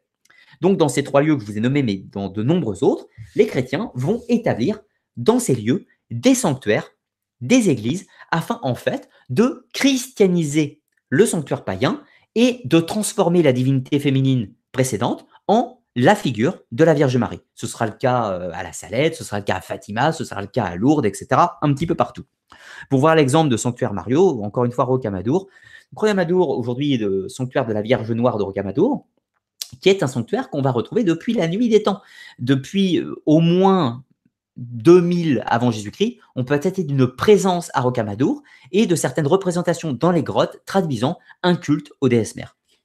Là, je vous ai mis également le Mont Saint-Michel de Braspart. Pourquoi j'ai mis cet exemple? Parce que là, on n'est pas sur une divinité féminine, on est sur la représentation d'un Mont Saint-Michel, donc d'un culte euh, de combat euh, de Saint-Michel contre le démon, qui était un ancien lieu euh, païen de dévotion aux, divinités, cette fois-ci uraniennes. Pourquoi? Parce qu'on est sur une montagne. Et quand on est sur une montagne, on fait des dévotions aux divinités masculines, uraniennes, divinités célestes. Alors qu'inversement, à Rocamadour, quand on est dans des grottes, on va vénérer des divinités féminines, ctoniennes de la terre. Et puis là, je vous ai mis l'église de Rennes-les-Bains, juste à côté de Rennes-le-Château. Vous avez une petite église, hein, une toute petite église dans le village, bâtie sensiblement au 10e, 10e 11e siècle, mais qui elle-même repose sur un ancien temple, euh, un ancien temple païen dédié à une divinité féminine quelconque, dont on n'a pas, pas d'écrit, donc on ne sait pas quel était le sanctuaire préalable. Mais en tout cas, la ville de Rennes-les-Bains, donc ville dans une vallée en contrebas avec de nombreuses sources d'eau, traduit un culte aux divinités féminines ctoniennes de la terre, euh, comme on dit un petit peu dans la, dans la mythologie pyrénienne, euh, le sanctuaire de la belle endormie, si vous préférez, donc la divinité féminine de, de la, du Horazès, éventuellement, donc pour, pour les amateurs de, l'énigme de Rennes-le-Château. Hein. Alors, la femme en tant qu'initiatrice, ça c'est quand même un concept que l'on retrouve unanimement dans le cadre du culte à mystère. Que ce soit à Éleusis, que ce soit chez, euh, dans le mystère de Cybèle ou d'Isis, la femme est celle qui révèle les secrets de l'initiation. Le héros de l'histoire est souvent un homme. Nous sommes dans une société globalement patriarcale, donc Dionysos est le jeune initié, celui qui va faire son voyage aux enfers afin que l'initiatrice, la femme, lui révèle les secrets de la vie et de la mort. Dans le culte d'Atis, c'est la même chose. Il va en enfer afin de rencontrer Cybèle. Dans les mystères d'Isis, c'est la même chose. C'est Osiris, Sarapis, qui va dans le monde des morts afin d'y rencontrer Isis. Donc la femme est celle qui connaît les secrets de la vie, de la mort, qui connaît le secret de l'autre monde, qui connaît le secret de la résurrection et qui connaît euh, les grands mystères euh, de l'initiation au, sens large du terme. Donc la femme a un rôle prédominant, elle est celle qui révèle. Et là, je vous renvoie euh, à mes travaux que j'ai fait préalablement dans une académie, sur, sur la gnose, avec l'idée de cette pistis sophia ou de cette barbello qu'on va trouver dans les traditions gnostiques, qui nous renvoie à l'idée de la femme en tant qu'enseignante, en tant initiatrice. faire un petit schéma pour voir un petit peu comment, comment s'est passée cette histoire. Dans les temps préhistoriques, vous avez le culte des mères, animistes ou panthéistes, préhistoire contre histoire, et elles vont évoluer pour se complexifier, division des tâches, si l'on peut dire, avec les grandes déesses mythologiques polythéistes, Cybèle, Isis, Astarté, Ishtar, Déméter, Arianrode, Brigide, Dana, Freya, etc., qui voulaient. De ces cultes polythéistes, va naître dans le monde grec, via des influences diverses et multiples, le culte à mystère de Cybèle et le culte à mystère d'Éleusis. Difficile de savoir lequel a précédé l'autre. Dans tous les cas, ces deux mythes de Cybèle et de l'Isis vont influencer le culte à mystère d'Isis vers 200-300 avant Jésus-Christ. Ces cultes à mystère vont probablement influencer le culte de la Vierge Marie. Pourquoi? De l'autre côté, vous avez donc ces grandes divinités païennes féminines qui vont donner naissance au culte de la Vierge Marie avec le culte marial. Mais je vous rappelle que préalablement, le judaïsme, avec c'est l'avènement du monothéisme et la destruction de la figure de la grande déesse, Asherah chez les Hébreux, au profit du seul Dieu unique, masculin, de Yahvé.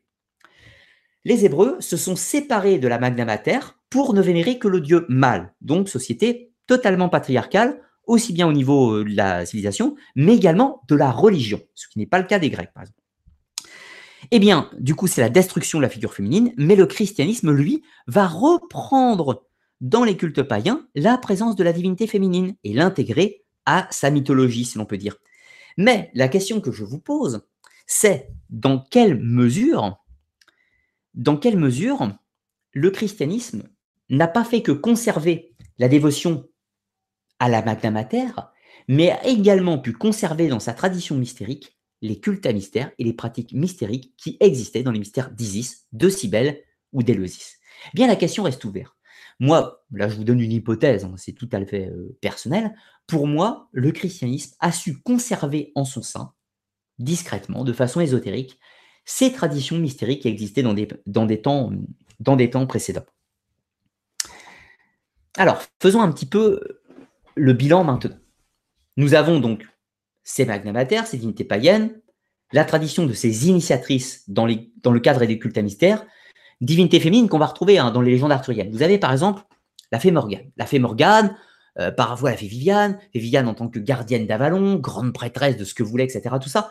Euh, la tradition de la fée Morgane ou de la fée Viviane, ce n'est pas des traditions qui remontent à la plus haute antiquité. Ce sont des traditions du Moyen Âge, écrites sous la plume d'auteurs chrétiens pour la plupart, mais avec une matière celtique précédente, qui ont christianiser le mythe breton, mais faisant intervenir ces divinités initiatrices comme Morgane, Viviane, etc. Tout ça. Donc on voit clairement qu'au Moyen Âge, au Moyen Âge, même moyen, dire entre 700, entre même 500 et, et l'an 1000 à peu près, on va avoir réellement un syncrétisme total entre la religion chrétienne et les traditions païennes précédentes. Là, avec la fée Morgane et les traditions d'Avalon, on a parlé des Celtes, mais on pourrait faire la même chose en Égypte ou en Phrygie avec Cybèle il est clair et net que le christianisme s'est abondamment nourri de ces traditions précédentes. Mais il ne faut pas non plus oublier que tous ces mythes précédents qui existaient, ces traditions orales qui ont véhiculé, etc., tout ça, elles-mêmes se sont tellement fondues dans le christianisme qu'aujourd'hui, il est très difficile de savoir ce qui était propre aux civilisations précédentes, aux civilisations type celte, nordique, etc., tout ça. C'est très difficile de savoir ce qui est propre. Alors, on a un relan de matière celtique, un relan de matière primitive égyptienne, grecque, etc., tout ça, au sein du christianisme. Comme dans, par exemple, les légendes arthuriennes, la légendaire cité 10, etc., etc., tout ça. Même si, dans la plupart des mythes, on remarque l'effort que fait le christianisme afin de diaboliser la femme, de diaboliser la Magna Mater. On diabolise la fée Morgane, la méchante, on diabolise Dahu dans la légende de Is, on diabolise euh, diabolise toutes les idoles païennes, etc., comme Lilith, etc., qui est la matérialisation euh, de l'entité féminine. Je vous rappelle que Lilith a toujours été euh, associée à Astarté, la divinité phénicienne, phénicienne déesse mère phénicienne d'une certaine façon. Donc, on diabolise. La seule, la seule qu'on ne diabolise pas, c'est la Vierge Marie. C'est pour ça qu'à chaque fois qu'il y a une, divinité féminine qui est en cause, du moins dans la religion chrétienne, un sanctuaire, etc., on l'associe toujours à la Vierge Marie. C'est la seule qu'on ne peut pas diaboliser. C'est la seule chose que les païens ont gagné contre les chrétiens. C'est la survivance du culte de la Magna Mater sous l'apparence de la Vierge Marie. Mais également de Marie-Madeleine, de Myriam de Magdala. Pourquoi? Si l'on s'intéresse toujours à ces grandes déesses, on va retrouver dans le cadre des mystères éleuséniens Déméter, la mère, la matrone, la magna mater, et la jeune déesse féminine Perséphone ou Prospérine chez les Romains. Et là, vous avez tout à fait le cas Marie, Marie-Madeleine, avec celle qui est la gardienne du cycle de la vie et de la mort, et de l'autre côté, euh, Perséphone, qui est la parèdre du dieu, l'accompagnatrice, l'initiatrice de Dionysos, etc. Enfin, Dionysos Agrius, etc. Tout ça, ou d'Atis, ou de qui vous voulez en l'occurrence. Alors, c'est des rôles très ambigus. Comprenez qu'il est très difficile. Ne cherchez pas, surtout c'est le piège, ne cherchez pas à faire un copier-coller entre les différents mythes. Ce sont des allégories. Ne cherchez pas, par exemple, à faire une comparaison entre Cybèle, Attis et Isis, Osiris. C'est le même, le même archétype allégorique, mais néanmoins, euh, dans un cas, euh, l'un est plus ou moins le fils de l'autre, dans l'autre cas, il est sa femme, etc. Tout ça. Donc, d'un côté, Attis prend aussi bien les attributs d'Osiris que ceux d'Attis, etc. Dionysos prend les attributs d'Osiris et de Horus en certains cas. Donc, ne cherchiez surtout pas dans les mythes anciens à vouloir automatiquement tout coller comme si tout était semblable. Il y a une tradition certaine, mais néanmoins des spécificités suivant les régions, des spécificités suivant les panthéons et les cosmogonies. Donc attention au syncrétisme, c'est dangereux comme pratique. Il faut le faire, il faut étudier, mais néanmoins, il faut bien chercher la quintessence du mythe plus qu'une symétrie parfaite entre les différentes pratiques. Donc, comme je disais préalablement, Marie-Madeleine est typiquement le rôle de la parèdre du Christ, sa, euh, sa jumelle féminine. Donc, ça pose des, véritables questions. Évidemment, dans le christianisme, le culte de Marie-Madeleine est présent. Mais néanmoins, elle fut diabolisée, elle fut associée en tant que la prostituée, etc. Mais de l'autre côté, dans les traditions gnostiques, qu'on va retrouver dans les premiers siècles, mais qu'on va retrouver également dans les traditions gnostiques plus modernes, Marie-Madeleine se retrouve en tant que euh, équivalent parfois du Christ parfois euh, celle qui est même l'apôtre privilégié du Christ. Certains ont voulu en faire sa femme. C'est pas le sujet de l'émission. On n'est pas là pour faire un débat historique sur la réalité ou pas du personnage. Ce qui compte, c'est le principe de cette polarité masculine baptisée par le Christ, l'acteur, et de l'autre côté par Marie-Madeleine, cette puissance passive, peut-être initiatrice, etc., qu'on va retrouver notamment dans les pensées de Simon le magicien pour les courants gnostiques ou chez Basilide ou chez Valentinien dans les premiers siècles de notre ère. On va retourner sur le document pour clôturer. Après, je prendrai quelques petites questions, comme je vous l'ai dit. Donc, vous pouvez hein, poser vos questions là tout à, maintenant. Je, vais les poser maintenant. Si un des modérateurs peut mettre une petite barre hein, sur le, fil de discussion, que je, que je puisse les retrouver après les questions. Alors, pour revenir un petit peu et finir sur Isis, la divinité Isis a tellement marqué l'Antiquité qu'elle a survécu beaucoup plus longtemps que les autres et a enflammé tout l'imaginaire. Alors, comme on l'a vu, Isis est une divinité égyptienne, puis qui est devenue la figure centrale d'un culte à mystère pendant l'époque grecque de l'Égypte, sensiblement entre 3e, 2e, 1er siècle avant notre ère. Puis c'est répandu dans l'Empire romain pendant le 1er, 2e, 3e siècle de notre ère cette fois-ci. Oui, avant c'était avant notre ère, bien sûr, et là c'est de notre ère. Et puis sera interdite comme tous les autres cultes païens, et ces sanctuaires seront christianisés fondamentalement pour devenir des, représentations de la Sainte Vierge et faire disparaître le culte d'Isis. Néanmoins, dans les campagnes, la survivance de la divinité Isis a perduré plus longtemps. C'est ainsi qu'au Moyen Âge, de nombreux penseurs vont tenter de retrouver cette figure perdue, faisant d'Isis une sorte d'allégorie euh, précédant le culte de la Vierge. Au Moyen Âge, il y aura de nombreux, penseurs, de nombreuses gravures qui représentent clairement la déesse Isis, et notamment un mythe très intéressant. Donc on est au Moyen Âge, on est sensiblement euh, au fin du XIVe, début XVe siècle, où on, considère, enfin certains penseurs vont dire qu'Isis n'est pas une déesse, mais un personnage historique. C'est la naissance de l'évémérisme, donc la croyance que les dieux sont en réalité des hommes, et des femmes bien sûr. Donc certains penseurs vont dire qu'Isis était une reine, une reine grecque, c'est important de le préciser, et qu'elle aurait, aurait fui le pays face à la tyrannie des rois grecs, etc., et serait réfugiée en Égypte. C'est là, en Égypte, qu'elle se serait mariée à un roi local, Osiris. Ensemble, ils auraient fondé la civilisation égyptienne, etc. Tout ça. Bien sûr, tout ceci ne repose sur absolument rien de cohérent archéologiquement et historiquement. Mais ce qui est intéressant, c'est qu'au Moyen Âge, on voulait déjà attribuer à Isis ce rôle de, figure féminine précédant la Vierge Marie. Là, vous avez une figure euh, tout à fait intéressante. On voit Isis, soignant les arbres, une, enluminure, hein, bien sûr. On voit cette Isis en tant que magna mater, euh, donnant naissance à la civilisation, donner naissance à la Terre. Et là, c'est une allégorie du Moyen Âge qui montre en fait Isis en tant qu'allégorie de la Vierge Marie. Isis fécondant la terre, euh, enfin donnant naissance à la terre, alors que euh, Marie, mère de Jésus, donne naissance bien sûr à Jésus, fils de Dieu. Et donc on voit que le culte d'Isis a perduré sous des formes diverses et variées au Moyen Âge.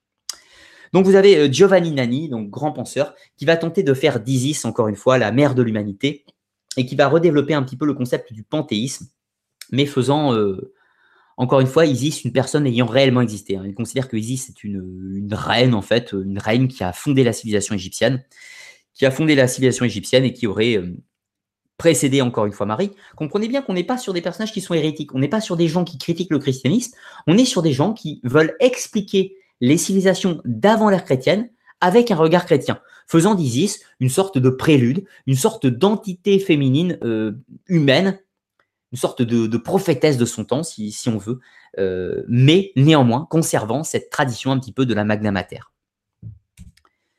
Là, alors ça c'est intéressant, vous avez euh, dans les appartements, c'est la Renaissance, des appartements du pape Borgia, Alexandre VI, si vous connaissez un petit peu l'histoire des Borgia. Donc il y aura une représentation dans les appartements du pape Borgia, des représentations des mystères d'Osiris et donc des mystères d'Isis, qui montrent donc ce passage des douze heures de mort d'Osiris et de sa résurrection. Euh, le pape Borgia euh, lui-même venait d'une famille espagnole et était associé au symbolisme du taureau. Et donc, ils ont repris les symboles donc, de, Sérapis, donc le, taureau sacrificiel, avec ce mythe de la mort et la résurrection. Donc, c'est intéressant de voir que même au Vatican, il y a un relan de ces traditions mystériques qui sont présents dans l'iconographie. Même si le dogme chrétien ne reconnaît absolument pas d'importance à tous ces mythes, il est évident que l'iconographie chrétienne et euh, son riche héritage fait qu'en son sein sont en train de dormir des mystères antiques. Là, vous avez également le fameux mythe de, Paris avec Parisis. Donc, c'est un mythe qui est né sensiblement, euh, sensiblement au 18-19e siècle. Donc, certains disent que la ville de Paris aurait été fondée, fondée par rapport au culte de la déesse Isis pourquoi? Parce qu'il y avait apparemment, d'après euh, certains chercheurs, il y aurait eu euh, un sanctuaire d'Isis, aujourd'hui à Saint-Germain-des-Prés. Donc, faisons un petit peu le bilan de cette affaire. Le fait qu'il y ait eu un sanctuaire d'Isis à Paris est tout à fait cohérent. C'est tout à fait possible, il y en avait absolument partout pendant l'époque romaine, mais néanmoins, il faut aussi préciser à quelle époque et quand. Là, euh, le culte d'Isis arrivé en Gaule, c'est cohérent à partir du moment où les Romains ont conquis la Gaule et ont conquis l'Égypte aussi. Donc il est cohérent qu'à partir du 1er siècle avant Jésus-Christ, un sanctuaire d'Isis, ou du moins un culte d'Isis, a pu, a pu arriver en Gaule, à Paris. Le fait qu'il aurait perduré et se serait même euh, épanoui pendant tout l'Empire romain, ça c'est tout à fait cohérent. Le fait qu'il ait pu survivre plus ou moins discrètement après, euh, l'édit de Théodose et la christianisation euh, de l'Europe, c'était également cohérent dans certaines mesures. En revanche, le fait que la ville de Paris ait été nommée en fonction de par Isis, la, la déesse Isis, c'est totalement incohérent. Cela est nié les événements les plus primaires historiques, à savoir que la ville de Paris a été formée par rapport à la tribu des Parisis, donc des Parisis qui était une tribu gauloise qui existait dans le secteur et qui était là depuis bien avant que le culte d'Isis arrive dans la région, à une époque où les Gaulois n'avaient même pas connaissance de cette divinité qui est une divinité égyptienne. Je vous rappelle que les Celtes avaient leur propre divinité, Arianrod, Dana, Epona, euh, Brigide, euh, de nombreux autres noms. Il y a des centaines de noms de divinités féminines dans le monde euh, celto-nordique, si l'on peut dire ils n'ont absolument pas besoin de s'attarder au nom Isis. Le fait que la divinité ait eu un succès exotique qui a plu aux Romains, ça c'est certain, et aux Grecs, fait qu'elle s'est répandue dans l'Empire romain, est arrivée en Gaule, et que euh, bah voilà, les Romains étant friands de ces cultes orientaux, l'ont développée massivement partout. Mais les Parisis sont une tribu gauloise qui existait depuis bien avant la connaissance de cette divinité égyptienne sur le territoire français. Donc, désolé, la ville de Paris n'a aucun lien de près ou de loin avec Isis. Cependant, le fait qu'il y ait eu un culte d'Isis à Paris est tout à fait cohérent, comme dans de nombreuses villes partout en Europe et même dans tout le monde méditerranéen. Autre chose avec les affaires d'Isis qui sont intéressantes, enfin une histoire touche à la Révolution française. Donc pendant la Révolution française, les, révolutionnaires étaient plutôt, euh, plutôt il y avait un, vrai, véritable élan anticlérical, hein, antichrétien à l'époque. Mais les gens étaient croyants à l'époque. C'est, c'est pas qu'ils étaient athées, c'est qu'ils étaient anti-chrétiens, anti-Église de Rome. C'est ainsi qu'en fait, à cette époque, on va ressusciter de vieilles croyances qui, comprenez-le, dorment au sein du christianisme. C'est pas du tout euh, qu'on a été trouver des manuscrits antiques perdus, c'est que le christianisme lui-même est vecteur de l'héritage de ces anciennes pratiques. Allez voir dans une cathédrale, vous allez voir tout un tas de symboles. Ils sont tous chrétiens, mais néanmoins, certains partagent une paternité avec des mythes antiques, voire des cultes à mystère plus anciens. Donc, pendant cette période de la Révolution, il va notamment y avoir cette tentative de l'être suprême. L'être suprême, c'est une sorte de tentative, euh, tentative euh, religieuse, si l'on peut dire, tentative cosmogonique, de faire en fait de Dieu non pas un personnage complexe comme, comme dans la théologie chrétienne, mais d'en faire une sorte d'être suprême indéfinissable qu'on va appeler parfois la religion naturelle ou l'être suprême.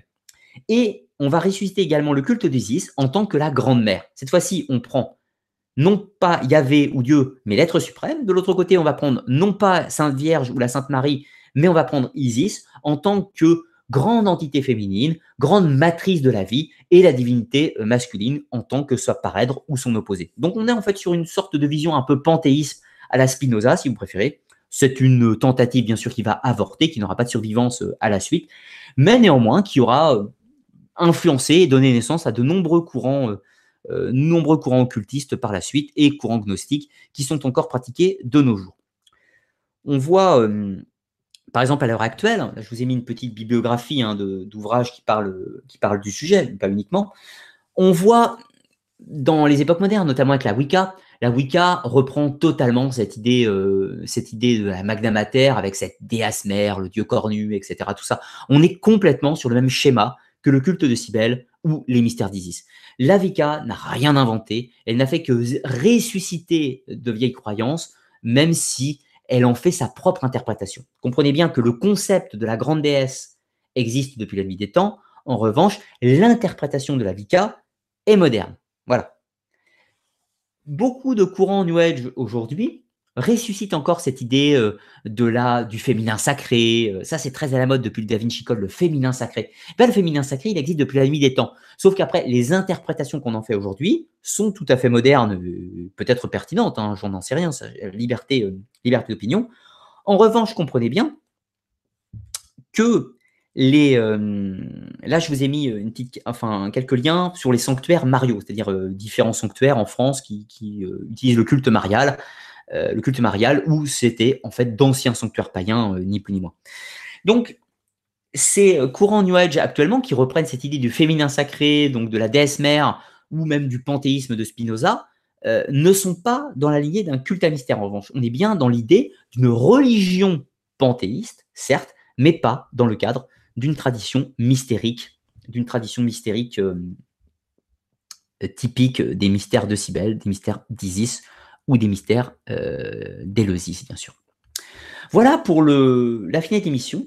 C'était vraiment pour montrer cette différence entre le culte de la Magna Mater de la déesse mère, cette gestation des cultes à mystère avec rituel, rituel initiatique, tentative de percer les secrets de la vie et de la mort avec la femme en tant qu'initiatrice, divinité initiatrice, chose que l'on va retrouver donc dans les trois grands cultes à mystère de l'Antiquité, mais qu'on va retrouver également dans certaines traditions et des légendes chrétiennes, notamment dans le mythe arthurien avec Morgane, Mélusine dans des traditions du Poitou, ou avec Marie-Madeleine dans les courants gnostiques chrétiens, donc en tant que cette initiatrice euh, des secrets de la vie et de la mort et de la résurrection. Je rappelle, euh, Marie-Madeleine est celle qui est censée assister à la résurrection du Christ, etc. Les gnostiques en feront leur affaire, etc. Tout ça. Donc voilà. Et puis, le culte lui-même de la Magna Mater existe encore de nos jours, ressuscité dans les mouvements New Age, féminin sacré, Vika, etc. Tout ça. Je vais prendre quelques-unes de vos questions afin de clôturer maintenant. Alors, je vais remonter. Voilà, parfait. Merci, euh, merci Ona pour avoir mis une petite barre pour euh, me retrouver. D'ailleurs, je remercie les modérateurs pour, euh, pour leur temps et leur bénévolat sur ces chats. Alors, question de Jamel Mazawi. Question, à ton avis, pourquoi les religions monothéistes bibliques ne se sont pas ou très peu enrichis des divinités féminines mythologiques plus anciennes, pourtant nombreuses. Euh, bah, en fait, ça, il faut revenir au judaïsme euh, à, l'origine. Euh, les Hébreux, donc les Hébreux, si on remonte sensiblement à 7, au 7e, 8e siècle avant Jésus-Christ, possèdent un panthéon de divinités.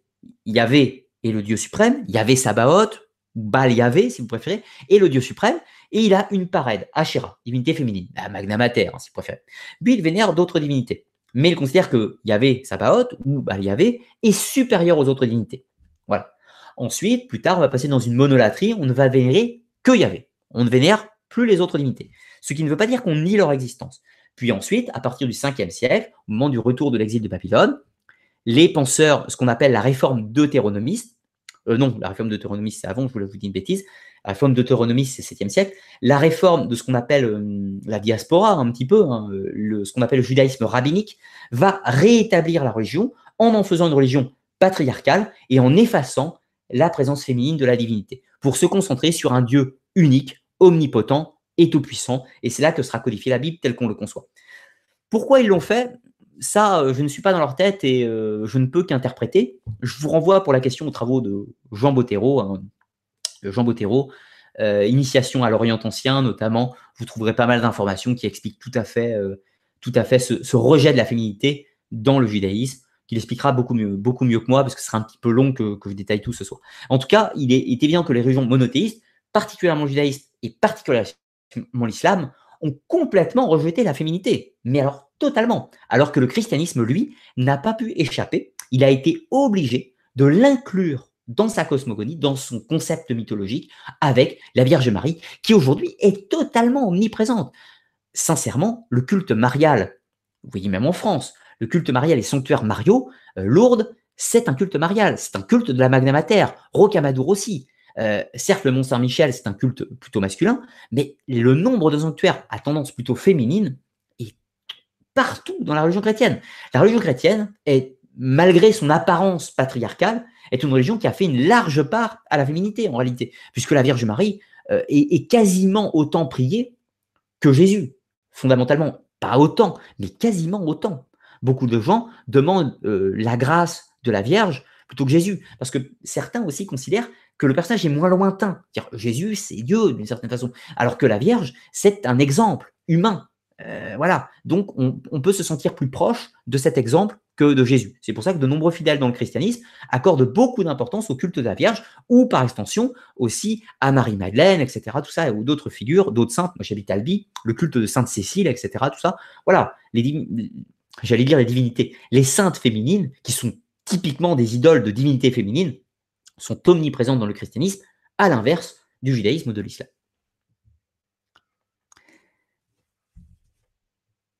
Euh, question, selon toi, combien existerait-il de déesses mères qui soient inversées comme chez les Égyptiens? Alors, je ne connais pas toutes les mythologies à travers le monde, mais très honnêtement, je pense que c'est un cas euh, unique égyptien qui s'explique en fait par leur histoire et leur géographie. L'eau, c'est vraiment la matrice vitale. Donc, du coup, lié euh, en Égypte, c'est pas tellement, on dissocie pas tellement le ciel et la terre, mais l'eau et la terre. C'est ainsi que Nout, c'est les eaux, c'est pas le ciel. J'ai dit une bêtise tout à l'heure dans l'émission. Nout, c'est les eaux et Geb, c'est la terre. Donc euh, c'est pas tellement une inversion, c'est plutôt une adaptation au climat local égyptien, si tu veux.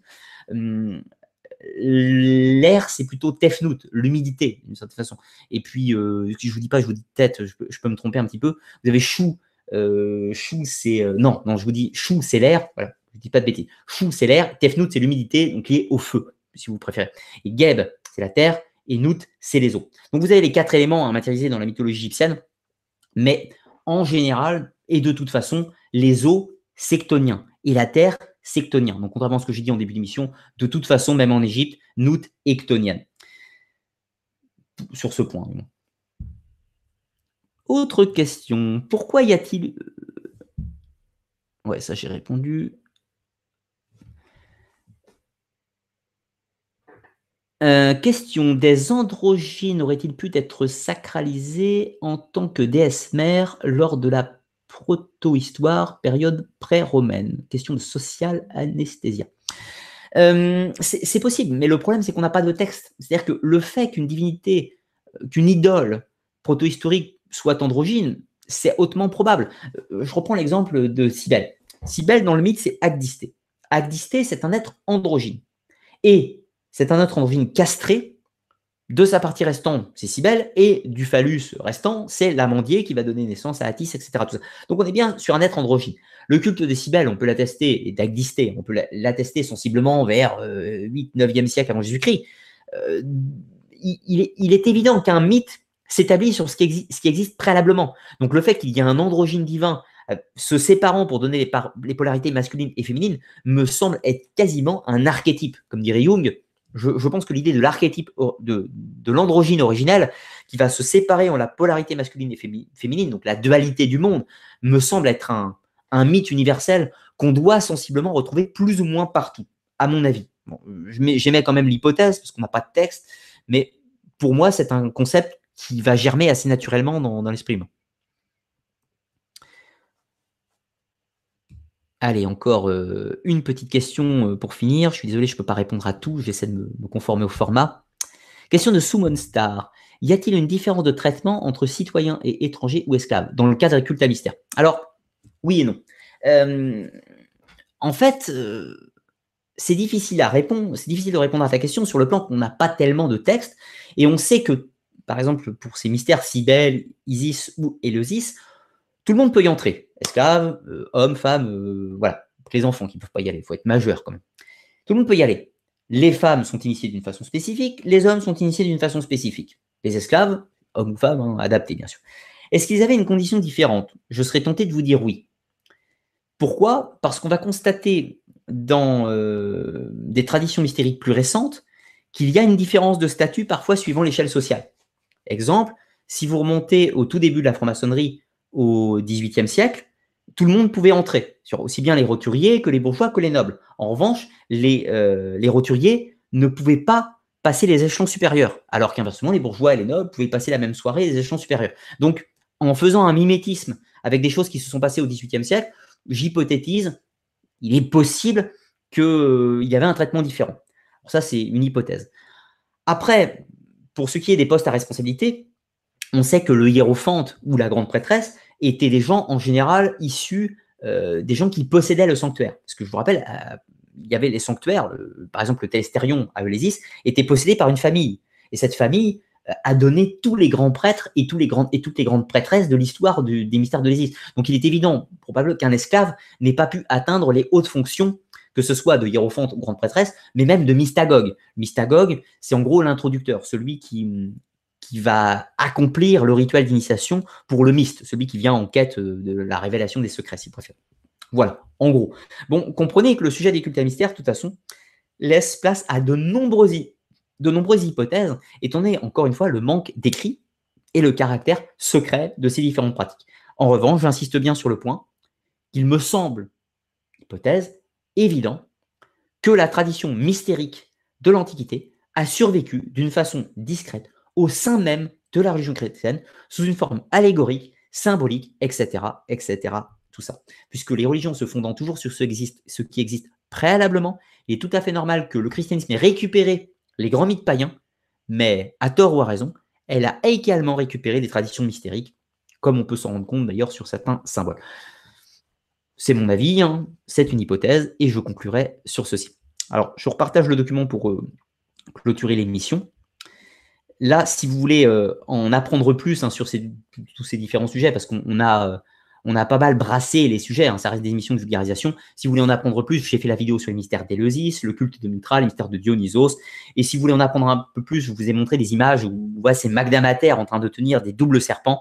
Si vous voulez en apprendre un petit peu plus sur le sujet, je vous recommande de visionner donc l'Académia, l'énigme du serpentaire, que vous pouvez euh, donc accéder via Tipeee ou une émission plus globale sur les cultes à mystère, donc culte à mystère que j'ai fait il y a quelques mois, où vous pourrez en apprendre plus également sur, euh, sur tous ces différents, euh, ces différents cultes.